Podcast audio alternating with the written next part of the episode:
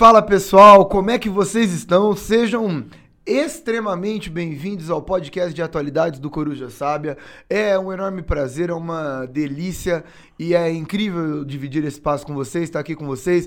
É incrível dividir esse espaço com meu amigo Pedrinho e falar desses assuntos que por mais difíceis que sejam, sempre contribuem com o nosso conhecimento e com o nosso entendimento de mundo. Pedrinho, meu amiguinho, me conta de você, você está bem? Oi! Ah, fofinho! Tudo bem? Tudo bem, Nenezinho. gente? Mais uma semana que estamos aqui reunidos, grande alegria no coração. Ô, Gui, Oi, seguinte. Oi. É... Eu até queria ter falado com você isso antes, mas a gente Ah. acabou chegando aqui correndo. É... Legal, a gente vai, já vamos falar já do programa, já vamos falar da notícia. Mas é muito legal o quanto que o programa de hoje tem a ver com várias coisas que a gente já falou aqui várias vezes antes. A gente tá criando um repertório, né? Uma gama de episódios. E, e mais legal do que isso é como é interessante o quanto que a gente consegue estabelecer as relações, assim, né? É, como que tem assuntos que parecem ser muito próprios de algumas regiões, né? A gente fez vários sobre a, a questão da Rússia com seus vizinhos. Assim, nossa, tem um passado ali muito parecido, comum. E aqui é a mesma coisa, né? Bom, vamos, vamos falar. Do que É. a gente vai falar hoje? É, bom, hoje a gente conta a história de um paizinho no Sudeste Asiático chamado Myanmar, Uhum. um país de maioria budista, mas com uma minoria islâmica, Uhum. que está numa região conflituosa do planeta, que é o Sudeste Asiático, e fica entre a região lá indiana e a região do, do Sudeste Asiático, que pega Tailândia, que pega Vietnã, que pega é, Laos, Sim, Camboja, é, é né? bem a passagem Bem pra a Indochina. passagem, exatamente. A Indochina e da Índia, É, né? é. E aí, Mianmar é um país que viveu um golpe de Estado no dia 1 de fevereiro de 2021, um dos últimos grandes golpes de Estado, e foi um golpe, golpe, Sim, golpe, né? sim. Um golpezão de Estado. E hoje Mianmar está numa situação de guerra civil. É, e pra mim, o mais interessante desse episódio, o mais maluco desse episódio, é que, Pedrinho, aparentemente esse episódio tem uma heroína, né? Tem uma grandiosa mulher, tem o lado dos bonzinhos e o lado dos malvadinhos, é isso mesmo, Será Pedrinho? mesmo? Será Ah. mesmo? Hã? Cara, esse episódio tem um plot twist Tem, tem. Triste, Mas, né? Aí que tá. É, É, a é. gente sempre conversa sobre como não existe romantismo quando se fala de política internacional. Na verdade, Como, como política. não dá pra determinar quem é bom e quem é ruim, né? É, é. E, e esse episódio vai ser o grande símbolo disso, eu acho. assim. É vai ser uma aí. grande, a grande ideia disso, assim. né? Então, então vamos manter em segredo na hora que chegar no plot twist a gente Vamos, revela. vamos, Então tá vamos, combinado, vai vamos, ser vamos. essa a nossa narrativa É, é isso. pra gente chegar até aquele, aquele momento maravilhoso. É isso, é isso. Vamos É contar isso. essa história incrível, que é a história de Mianmar, que é uma história im- É impressionante. uma história impressionante e interessantíssima. Apesar de ser um país que pouco se fala sobre ele, né? Aham. É, como é interessante, como é maluca e como está associada a muitas narrativas do mundo contemporâneo, né? Excelente. Então vamos lá? excelente. Vamos lá. Vamos lá, vamos conversar sobre o que aconteceu, contar a história desse golpe. A gente vai, então, desde a da história colonial, passa por toda a situação de Mianmar, para entrar na mudança de governo, para entrar na redemocratização, para falar do golpe e contar um pouquinho dessa guerra civil hoje que tá rolando por ali. Perfeito. Beleza? Bora. Então vamos rodar a nossa primeira vinhetinha Vamos, vamos para já começar a história desse país aí. Bora lá. Então roda pra nós. Pedrinho, qual é a origem desse lugar? O que, que é Mianmar? E, e como, como a gente chegou à situação que está hoje? Tá, então vamos lá. É... Vamos partir daquilo que a gente conhece, daquilo que a gente consegue entender. Então, geograficamente falando, nós estamos falando de um território que está bem do lado da Índia. Então, tem ali a Índia, tem é, Bangladesh, e aí a gente tem já Mianmar, que faz fronteira, uma das fronteiras com a Índia, inclusive, tá? É, é Mianmar tá antes, né? Tá nessa parte mais a, a oeste, né? Quando a gente compara com Vietnã, Laos, Camboja, que tá mais a, a leste no mapa, naquele Bem a território. passagem, é, né? é isso. É uma região, portanto, pelo lugar que está na Indochina, que historicamente recebeu influências chinesas e recebeu influências indianas, tá? É, é uma região que historicamente se constituiu com uma base budista muito forte. Então, vamos lembrar, na Índia o hinduísmo é a religião principal, é, em Bangladesh, o Islã é a religião principal. E aí, lembrando que a gente já falou de Índia aqui, a gente já contou que Bangladesh é o Paquistão Oriental. Sim, Ou sim. seja, é a parte islâmica do que era a Índia, né? Isso, lembrando Então- que ali a gente tem uma mistura, né? É de- principalmente no norte da Índia, de Islã com, com o hinduísmo, principalmente por conta das referências do antigo Império Mughal, que era um Perfeito. império de origem, olha que loucura, mongol e muçulmano ao mesmo tempo, que acaba tendo influências em todas essas regiões, beleza? Perfeito. É uma região que está muito mais vinculada, portanto, com a história da Índia do que com a história da China, ao contrário do Vietnã, de Laos e Camboja, em que a história chinesa é muito presente, mas que também vai acabar sofrendo suas influências. Essa região é uma região que hoje convive com diversos povos. E aqui está o segredo da nossa, do nosso pensamento inteiro, tá? Quando a gente olha para a composição de Mianmar, Mianmar é composto por vários povos, ah, alguns majoritários, outros minoritários. E esses povos são os Bamar, os Shan, os Caim, os Rakhine, os Mon, os Kachin, os Kayá, além de chineses e indianos. Então a gente está falando ali de mais ou menos oito povos diferentes que compõem o que é o território de Mianmar atualmente.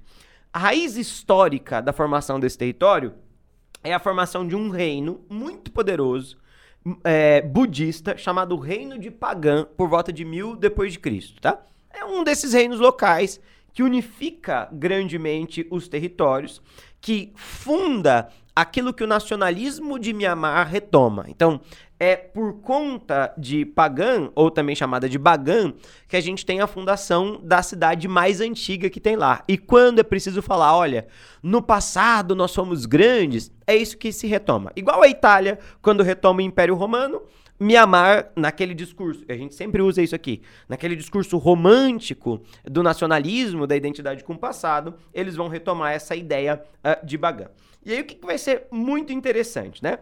É, esse primeiro reino consegue estender seu domínio, é um reino muito vinculado com o comércio, com a riqueza comercial. Um- essa riqueza comercial se liga com a riqueza comercial dos budistas, da Índia, da China, é, do Nepal, da Mongólia. Então se compõe uma rede comercial Pedro, bastante como, grande. como é, a baixa Idade Média é um período muito forte no Sudeste Asiático, Muito, né? muito forte. Cara, de rota da seda, de rota comercial, de tudo que você pode imaginar. E né? é isso, uma integração comercial, né? Muito é, grande. É, é um período muito forte pra, pra essa região, né? E é interessante pensar que se a gente pensar na Europa, 100 anos depois, esse grande comércio está chegando lá, Ah. né? É, a partir do 1100 e tudo mais. E isso vai se intensificar a partir de então. Bom, o que acontece? Nós vamos ter, além disso, né, outras regiões, outras cidades. A partir do século XVI, os mongóis impõem o seu domínio sobre o território de Mianmar. E aí, quando a gente pensa nos mongóis, vamos lembrar, esses mongóis não estão, ah, pulou da Mongólia pra lá. Não, tem a China, né? Tem, a China tá vinculada a isso tudo. A China, inclusive, esteve, teve dinastias mongóis que estão associadas a esse controle sobre Mianmar, tá? É, nesse período, no século XVI, não só o Mianmar vai ser ah, uma, uma coisa mais coesa, como também se junta a esse império Mianmar, Laos e a Tailândia. Mianmar, Laos e Tailândia têm, portanto, é, uma arquitetura antiga nesse momento que vem disso. Então, por isso que às vezes você vai ver as mesmas construções. Em todos eles você vai encontrar os chamados pagodes, tá? Aham. É, não confundir com ritmo musical, Ah, tá. tá? Ah, eu achei que era. É, não tem. Eu é. achei que era. Pagode tailandês é uma coisa bem diferente do ah, Brasil. é. tá. Que é um templo, tá, Não gente? Entendi. É, o Exalta, Não, não, não, não. É esses templos, Tá, esses, eu tava confundindo. Esses pagodes, obrigado, Guilherme. Esses pagodes, chega já. É, esses pagodes, eles são ah, construções que servem para abrigar relíquias, tal. Então, em Mianmar tem bastante deles. Bom, os mongóis dominam o território até o século XIX. E aí, a partir do século XVI, tem um pessoal que vai começar a fazer um comércio com a presença maior lá. Os tais de portugueses, tá? Que vão até a Índia, depois vão estabelecer um contato muito grande com Mianmar. Depois vão vir os holandeses, depois vão vir os franceses. No século XIX aparecem os ingleses, tá? E os ingleses no século XIX, eles gostam de fazer amizade, comércio e relações igualitárias, é isso, né? Vamos lembrar que os ingleses do século XIX, eles estão no auge do liberalismo. Pra eles. E aí, quando a gente olha para os ingleses do século XIX, os ingleses estão naquela febre do expansionismo territorial. Nós já falamos sobre Índia. A partir de 1858, Mesma lógica. forma-se o Raj britânico. Nesse momento, ó, dominou do que hoje é o Paquistão até onde hoje é Bangladesh. Eles falam assim, ó, tem, Tá um, terri- tem um território dando sopa aqui. Os portugueses não estão fazendo comércio direito. O que, que vamos fazer? Vamos invadir, conquistar e anexar, tá bem? E aí, vai esse território, que tem bastante população local, não era um território tão habitado quanto era o território indiano, entende? Então tinha umas zonas de floresta mais densa. Os ingleses querem, naquela febre expansionista, construir trilhos de trem que interliguem a Índia, Mianmar.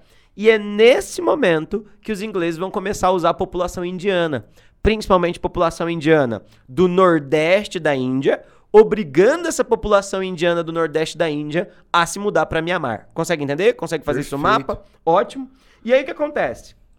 Os britânicos vão dominar Mianmar, vão obrigar, na época, né, chamado de Burma pelos ingleses, tá? Uhum. É, ou Birmania em português, é a tradução. Então, Mianmar, Burma ou Birmania são a mesma, Mesma coisa. coisa. E o que, que vai acontecer? É esse deslocamento forçado força uma integração. Tanto que não foram os ingleses que dominaram Mianmar diretamente. Eles dominam Mianmar através do Raj britânico, que é o Império da Índia, que vai do Paquistão, Índia, Sri Lanka, tudo isso faz parte do mesmo império, é articulado pelos ingleses, mas com governo sediado na Índia. Perfeito? Hum, Bom, Perfeito. o que, que vai acontecer? Os ingleses vão se, vão se manter ali com uma presença fortíssima até a Segunda Guerra Mundial, tá? E por que, que a Segunda Guerra Mundial vai ser muito interessante? Agora a ponte incrível com o nosso episódio de Vietnã. Aham. Na Segunda Guerra Mundial, o Japão invade o Vietnã, certo? Certo. Tá? Por que, que o Japão invade o Vietnã? Invade o Vietnã por conta da China, principalmente. Coisa curiosíssima, né? Os Estados Unidos estavam mandando armas para a China, para a China não permitir, né? Para a China se manter independente em relação ao Japão. Essas armas estavam entrando através do Vietnã. Os japoneses bloqueiam isso, dominam o Vietnã. Do lado do Vietnã, praticamente, está justamente Mianmar. Cara, engraçado que a gente já falou muito disso em vários episódios, né? Porque tem episódio de China, tem episódio de Vietnã, Japão, tem Japão. episódio de Japão, Japão. E, é, e tem episódio da Índia. Tudo Isso. relacionado, né, a, a esse mesmo processo de uma Ásia que tem um passado colonial, um Aham. domínio. E nesse contexto de Segunda Guerra começa um boom de independências, a né? se dissolver esse É, processo. começa a entrar nessa. E o Japão sempre fazendo, no contexto da Segunda Guerra, um Japão fascistão dominando todo mundo, né? Sim, Então, sim. tá tudo dentro do mesmo contexto, né? Isso é interessante. E aí. Porque, tipo, só, só Não, terminando. de- óbvio. A Índia tá ali. Aí você tem Paquistão e Bangladesh. Vai um pouco pro lado tá Mianmar. Vai um pouco pro lado tá Vietnã. Sim. Vai um pouco pra cima tá China, sim, né? sim, É sim. E, e, e aí entenda, né? é, a sensação que eu tenho, Gui, e aí eu- tá uma coisa que Hum. talvez dê pra discutir. Que, ó, beleza, a gente tá enfrentando esse domínio dos ingleses, ok. Ou no caso do Vietnã, né, da França e tal. É. Ah, ok, tem essa relação, a gente faz comércio com eles, mas eles nos protegem. No momento em que o Japão invade, essas potências fazem pouca coisa para evitar a invasão japonesa, faz parecer que essas potências não são tão poderosas quanto os países locais acreditavam originalmente.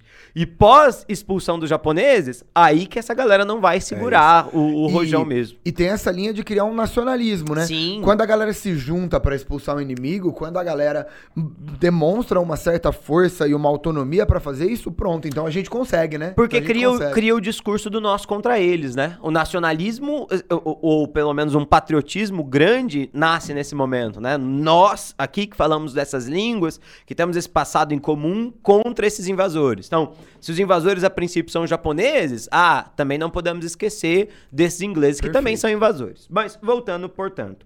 É, E aí, qual que é a coisa? A coisa é que durante a Segunda Guerra Mundial, Mianmar vai ser muito importante, porque os japoneses estão com uma posição forte ali na Indochina e Mianmar é a fronteira com a Índia. E os japoneses têm uma pretensão de conquista da Índia, inclusive, sabe? A Inglaterra vai dedicar muita força em tentar estancar o ataque, ou tentar segurar o Japão em Mianmar. Tanto que o confronto vai envolver um combate com mais de 1 milhão e 500 mil pessoas em Mianmar, sabe? Com um resultado terrível: 500 mil soldados mortos, 700 mil pessoas civis mortas por conta da Segunda Guerra Mundial. Bom, acabou a Segunda Guerra Mundial em 1945. E aí a gente tem na Índia o processo forte pró-independência indiana. Em Mianmar a mesma coisa, tá? Um discurso ultra forte nacionalista que culmina na independência de Mianmar em 1948. É o ano que se dissolve o Raj britânico, é o ano que se dissolve o governo de Mianmar. E aqui é interessante, porque esse é o primeiro momento da história desse reino, né, desde ali do século XIX, em que nós temos esse território agora independente. Só que esse território tem um problema muito grande de coesão interna. Por quê? Porque tem diversos povos no seu interior, entende? O nacionalismo é essa coisa interessante para formar uma unificação. Só que unificação depende de identidade étnica, depende de língua em comum. Não se falava a mesma língua em todo o Mianmar, não se tinha a mesma identidade étnica.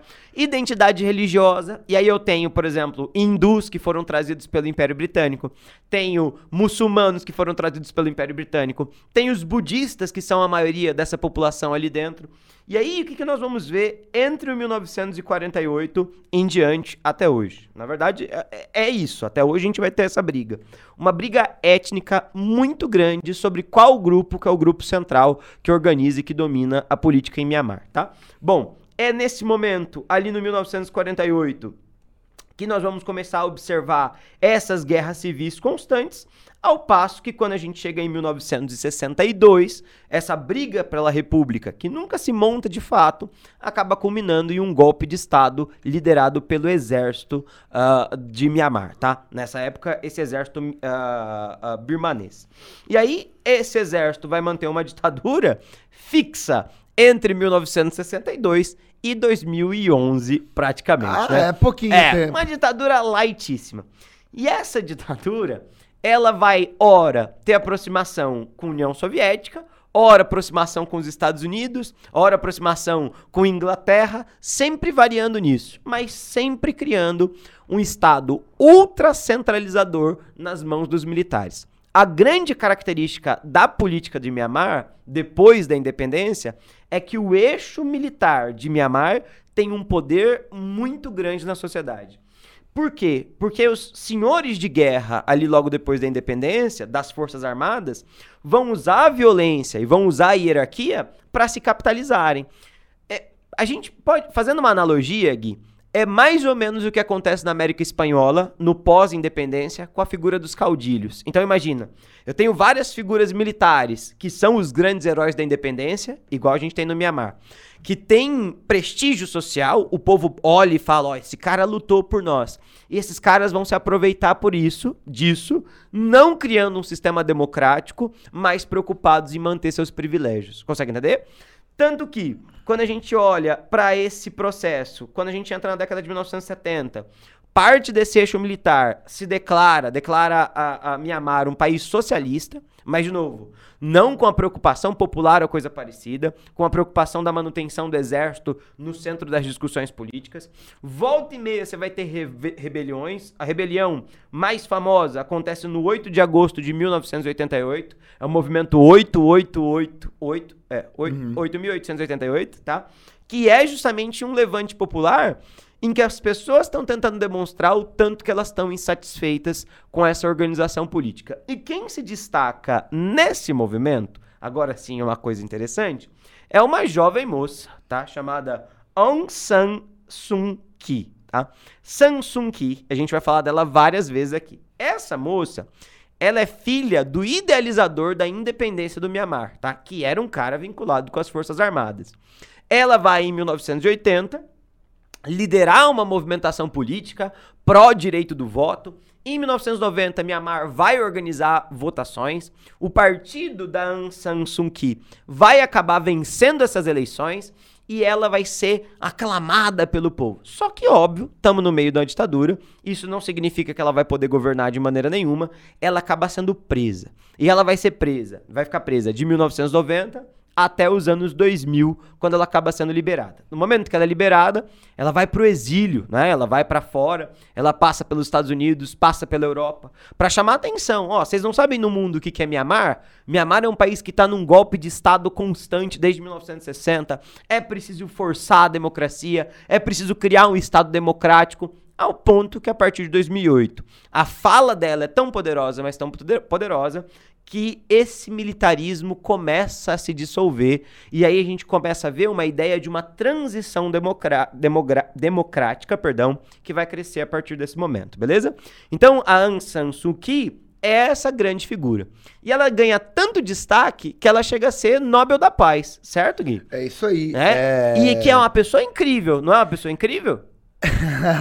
Só tem coisa boa sobre essa senhora. É a herói do dia de hoje. É aquele, né? a Repub ela é, é a República. É, vamos lá. Ela é a República. Bom, é, a Sansuki é o grande nome, é, a, é o principal nome da história de Mianmar, pensando uhum. na história pós-independência. Ela ganhou o Nobel da Paz em 91, ela estudou em Oxford, tá? É, ela, tanto é que ela foi casada com um britânico, é, e por isso ela não vai poder assumir, né? Porque quando depois, nas eleições de 2015, que ela ganha de fato, ela se torna uma pessoa que, que teoricamente receberia o cargo de presidente, só que ela não vai poder, porque exatamente na lei de Mianmar você não pode ter uma família estrangeira para assumir a presidência. E, e ela vai. Na verdade, o marido dela já havia morrido faz muito tempo, ele morreu em 99. 99, é. é de câncer, né? Uhum. Mas ela carrega essa ideia que os filhos são estrangeiros, ela não pode assumir. Bom, a ideia é. Sansuki, de novo, filha do pai da independência, uhum. é, e uma mulher que vai lutar é, e vai ter um reconhecimento internacional. Ela vai ficar presa até 2010, tá? Então, por conta disso, é, ela vai ser, nos anos. Principalmente nos anos 2000, a presa política mais famosa do mundo. Sim, sim. Lembra quando eu penso em presa política, eu lembro do Mandela, a gente hum, lembra do Gandhi. Do Gandhi, os dois. E, é. e, ela vai receber o Nobel da Paz em 91 e vai ser aclamada uma das maiores lideranças da história. O Nobel da Paz presa, né? Então, presa, olha é... o tanto que o Ocidente considera essa mulher. Essa mulher é uma heroína. Essa mulher é uma heroína e essa mulher ela tem um significado tão forte que ela vai ser liberada por pressão internacional, tá? Uhum. É, isso é muito importante. A redemocratização de Myanmar rola em 2010, uhum. 2011 principalmente, e é uma redemocratização muito associada à pressão internacional. Uhum. E isso é importante. Por quê? Porque tem uma redemocratização associado com a soltura. Tá certo esse termo, não é soltura? com a soltura, com Perfeito. a liberação de presos políticos. Inclusive, a Samsuki é li liberada, libertada neste liberta. período. Liberta. Essa, você entendeu, né? Essa, Essa palavra, palavra aí. Essas coisas aí. O que, que vai acontecer? É, quando rola isso, as eleições naquele momento é, elas são canceladas, sabiam que ela ia ganhar, ela roda o mundo, ela ganha uma eleição para a Câmara Baixa, né, do Parlamento em 2012, representando o Rangoon, né, que era a capital, uhum. e ela já começa a crescer, crescer, crescer, até que é tal o, o ano aqui, em 2015 tem eleição. Olha aí. E aí, Pedrinho, eleição democrática. Uhum. Depois, mano, de 20 anos essa mulher é presa. Uhum. E ela vai lá, a mulher com o Nobel da Paz nas costas. Uhum. Meu irmão, ganhou com 85, 83% dos votos. É uma, um nível de vitória avassaladora. Uhum. Ela pode ser presidente? Não, ela não pode ser presidente, de novo, porque ela tem uma origem. Não, na verdade, ela tem herdeiros, né, que são estrangeiros, né? Porque ela é casada com, era casada com um britânico, os filhos delas, os filhos dela têm origem britânica. E aí, por conta disso, é criado o cargo de conselheira de Estado. Uhum. Que na verdade vai ter um presidente, que é uma figura dela lá que ela coloca, mas ela vai cuidar de toda a questão da, da, da política exterior, da questão da educação, energia, de casa civil. Ah, tudo. Ela vai cuidar de tudo, então é tudo Só dela. não do exército. Aí que tá. Dentro do parlamento de Mianmar um quarto desse exército, 25%. Os parlamentares, perdão. É garantido, um quarto desses parlamentares uhum. é garantido para o exército. Pedro, isso me lembra muito, não sei se você lembrou, senador Biônico senador na ditadura militar, né? Dentro do Senado, no, um terço no projeto né, da abertura política do Geisel, ele garantiu, ó, vai ter eleição pro Senado aqui, mais um terço é militar. É militar. Me lembrou muito essa situação, a mesma coisa. Então, Sim. ó, teve eleição, tá beleza, mais um terço do parlamento, um quarto, quarto do parlamento, 25% do parlamento de Mianmar vai ser militar. Então ela vai governar, ela vai ter a autonomia dela, só que a base do rolê é. E aí eu acho que é o ponto inicial da nossa da, da historinha. Eu po- posso, Ela não- uma, posso uma coisa antes desse Ah, ponto? pode falar. Ó, tem uma outra coisa que é o ovo da serpente aí Hum. nessa história, que vale a pena apontar. E já que a gente tá fazendo essas comparações, lembra muito o caso chileno, quando cai o o Pinochet. Pinochet que é o seguinte, ó. O exército é forçado a fazer uma constituição nova em 2008, que é a constituição que vale até hoje, que estabelece que um quarto tá vinculado com o partido militar, obrigatoriamente. Então, o exército está dentro de lá, o exército tem um partido em Mianmar, que é bizarro. Mas a partir da Constituição de 2008, se estabelece que 80% do rendimento das empresas estatais de Mianmar estão sob administração dos militares, constitucionalmente falando. E por que, que eu tô falando que isso parece o Pinochet? Porque quando o Pinochet começou a cair e foi criada a Constituição chilena, nossa, Constituição liberal incrível, a Constituição chilena pinochetista estabelece que é, um terço do rendimento total da exploração das minas de cobre do Chile, que é uma das maiores riquezas, obrigatoriamente tem seus, seus recursos destinados ao exército. Então o Chile tem um exército muito forte por conta disso, uma herança do governo Pinochet. Em Mianmar, os militares têm uma influência muito grande porque eles controlam as principais fontes de economia do Estado por conta dessa reforma. Desculpa. Isso aí- é pensado, né? isso é pensado, Perfeito, isso é intencional. É, é, não tem como criar uma democracia forte se o partido militar é tão forte e tão antidemocrático, certo? E aí, desculpa, só, só retomando. Bom, o lance é: fica claro que ela não consegue governar sem o apoio dos militares e que os militares ainda possuem uma gigantesca influência na história de Mianmar, mesmo no governo dela a partir de 2015, tudo bem? Bom, o que, que vai acontecer? A situação é a seguinte: o projeto é o seguinte. Em 2017, ocorreu uma investida do exército de Mianmar sobre algumas minorias étnicas que existiam dentro daquele país. Lembrando que Samsuki era a governante naquele momento. Uma budista. ela É uma família budista, e representante né, da maioria étnica de Mianmar. Uhum. É, na região de Rakhine, uma minoria islâmica, a gente pode chamar de Rohingya, né? que é o Rohingya, Rohingya. Rohingya, É, uma Rohingya. minoria islâmica no noroeste do país, tá bom? Porque é bem na região de fronteira com Bangladesh, Aham. lembrando que é uma vizinha majoritariamente islâmica. Existe a minoria Rohingya, que é uma minoria islâmica e que é privada da cidadania de Mianmar, certo? Portanto, é uma minoria que sofre perseguições, torturas é, e, e segregações, principalmente, né? Numa linha que lembra muito o apartheid, ok? E, e essa galera que fica de novo é, é compridinho, né? Rakhine é uma região oeste, mas fica bem ao norte também, porque é perto de Bangladesh. É, o exército, ao longo de 2017, partiu para cima dessa galera. É, mais de 25 mil pessoas foram mortas. E o pior, eles exilaram, né? É, a gente vai gerar uma onda de fugitivos e exilados de quase 800 mil pessoas.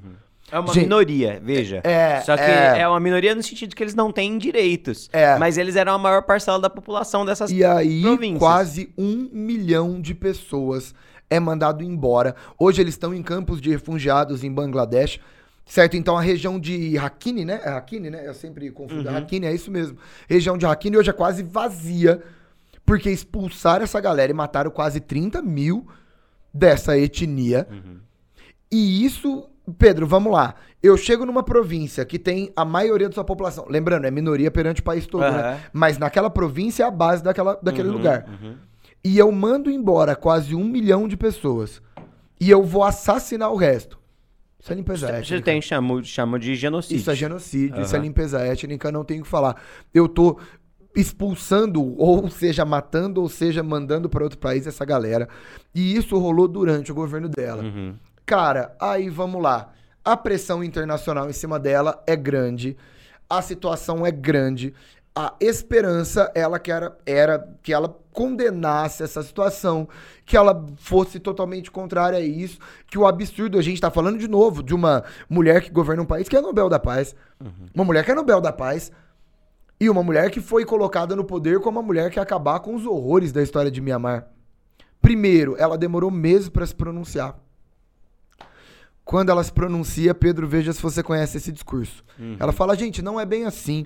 Estamos lidando com terroristas, com pessoas que não respeitam o nosso país e com pessoas que atacaram a gente primeiro. Ah. Portanto, vocês precisam ver que a situação não é bem essa. Eles são os inimigos e a gente precisa expulsar os inimigos do nosso país para que o nosso povo, para que a nossa nação, a nossa etnia consiga prosperar e para que a gente possa cuidar do nosso país, porque são todos inimigos, são todos terroristas que atacaram a gente primeiro e eles não merecem a honra de viver nesse país. Portanto, tudo que a gente está fazendo é pela segurança nacional, é pelo povo de Mianmar. E então vocês precisam entender que a situação não é bem essa, que eles são os inimigos, que eles são os errados e a gente está lutando pelo direito do nosso povo viver livre e, e feliz. Nossa, que discussão nova, que interessante. E a comunidade internacional falou assim: ah, sim, com Cara, certeza. Você lembra do Putin com a Chechênia? Você lembra de Israel falando dos palestinos? Aham. Cara, você lembra da Guerra Civil Espanhola, da Ah, Espanha ah. falando com a Catalunha? Aham. É a mesma situação. Cara, a mulher me passou pano pra essa história. É, de novo, a gente ainda não sabe que tanto que ela tem liderança nesse processo genocida, Uhum. ou que tanto que simplesmente ela foi conivente. No mínimo, ela foi coni- Conivente, é. No mínimo, ela foi. No mínimo, do mínimo, É, do mínimo, é. ela foi conivente É. com genocídio. É, lembrando que a Gâmbia, representando os países islâmicos, denuncia Mianmar, né? No, tem é, essa ideia, né? Ela denuncia ó, na Convenção da ONU para a Prevenção e Punição do Genocídio. E ela vai para a AIA, né? No Tribunal Penal Internacional, TPI. E, e Mianmar vai ser denunciada e ela fala assim: eu vou. E aí ela vai pra Haia, na ONU, uma vencedora do Nobel da Paz. Mesmo discurso, passa pano e fala que não foi bem isso que aconteceu. Vão, inclusive, discutir se é possível ah, remover, Remover. o Nobel dela. Tira, né? tira um monte de medalha dela. É. Ela tinha medalha da Anistia Internacional, tiraram. Aham. E aí, Pedrinho, a mulher que é a, a salvadora de, de Mianmar, a maior liderança política da história desse país, a mulher que salvou esse país, a mulher que, meu Deus do céu, heroína de Mianmar, no mínimo conivente com genocídio. No mínimo. A partir daí, o mundo que lutava por ela e o mundo que se doava por ela. Uhum. Ou seja, todo mundo vai concordar comigo que o governo dela vai ficar bem mais fraco, né? Sim, sim. Né? Faz todo sentido, Sim, né? sim. Pedrinho, continua a nossa história. O governo dela continua enfraquecido, com a imagem dela. E, e na boa, é triste mesmo, né? Sim, Na boa, sim. né? Ca- cai- assim, no sentido de opinião. A minha opinião, cara, é, é duro. Quando você é tem uma duro. esperança muito grande, qualquer pequena frustração já, já é um motivo de instabilidade. Num caso desse, é, imagina, a gente tá falando de um país que viveu 40 anos seguidos de ditadura. Essa mulher representa a possibilidade da democracia. E aí dá uma vacilada dessas, né? Tipo, isso é uma coisa ainda mu- muito mais grave, né? É isso aí. E aí, vamos lá, né? Bom, o governo dela continua instável. Ela tem o término do seu primeiro mandato, claro, por conta disso, no cenário internacional super manchado, no resto do mundo super manchado, mesmo apoio interno a ela super manchada. Em 2020 tem eleição. O partido dela, de novo, né? É o Liga Nacional pela Democracia, né? Aham. Só que a sigla em inglês, então, é o NDL, National Democracy League. Oh, caramba! Eu nasci- eu- eu- cara! eu nasci na região de Meu Seattle, é. Deus! E aí, parece por... muito. e aí, por conta deste fator, o partido dela, de novo, com mais de 80%, ganha as eleições em 2020. Aí o clima fecha. Contra o principal adversário, que é o Partido Militar, né? Exatamente. Aí o partido militar, que pegou uns 20% de voto, falou assim: as eleições foram fraudadas. as eleições não valeram, fraudaram as eleições. E o exército começa a se organizar, e o exército começa a se organizar. E de novo, o governo dela já não tem a mesma força que tinha antes. No dia 1 de fevereiro de 2021, no contexto pandêmico, né? Isso é. foi uma loucura. Cara, os militares se organizam, fecham todas as estradas no entorno de Rangoon, fecham todos os acessos, cortam todas as vias telefônicas, impede, né, proíbe o acesso à internet, fecham todos os aeroportos e organizam um golpe de estado fulminante que em um dia toma o poder dentro de Mianmar. Uhum. É, todos os grandes nomes né, da Liga Nacional pela Democracia são presos, inclusive Suu Kyi. E aí ela volta pra prisão. Lembrando que é prisão domiciliar, mas ela tá trancada dentro de casa e tem militar no entorno de tudo quanto é lugar. Ela volta a ser uma presa política e hoje Mianmar volta a ser uma ditadura militar. Os militares voltaram ao poder. Então Mianmar é uma ditadura até 2011, redemocratiza, entra o governo dela essa situação do genocídio, né, em Rakhine, e aí, a partir de 2001, esses militares voltaram ao poder. Pedro, esses militares determinaram que era o estado de emergência para reorganizar Mianmar por um ano. Logo, eu devo imaginar que em fevereiro de 2022 acabou, né? Cara, olha, se depender do Brasil, dura 25 anos. É isso aí. Então, cara. 26. Então, é, então foi isso. Os milita 21, né? Os militares É, do 21, Brasil 21, ficaram 21, 21. anos no poder. E, e aí, já ficaram em Mianmar, ficaram 50 anos É, antes, né? é. Bom, ela é presa de novo. O presidente, lembrando que ela era conselheira de Estado, né? Aham. O presidente, eu tenho o nome dele aqui, mas é um, U e um Mint. É difícil, a É gente difí- sofre. é- é tudo gente, difícil. desculpa, É desculpa. realmente É, difícil. é. é muita vogal, né? É. É isso aí. E aí, o lance hoje é que hoje existe dentro de Mianmar um clima de guerra civil, né? Sim. Foi formada uma série de guerrilhas urbanas, né? A gente chama de Força de Defesa do Povo. A sigla é PDF. Uhum. É, É, e a Power, né? People Defense Force. É isso. Muito bom. PDF. Não, eu tô muito em inglês hoje. Cara, caramba. E aí a Força de Defesa do Povo hoje se organiza em guerrilhas e é a força civil lutando contra os militares. É, e já est- existem estimativas de quase 15 mil mortes já em Mianmar, que vive uma guerra civil.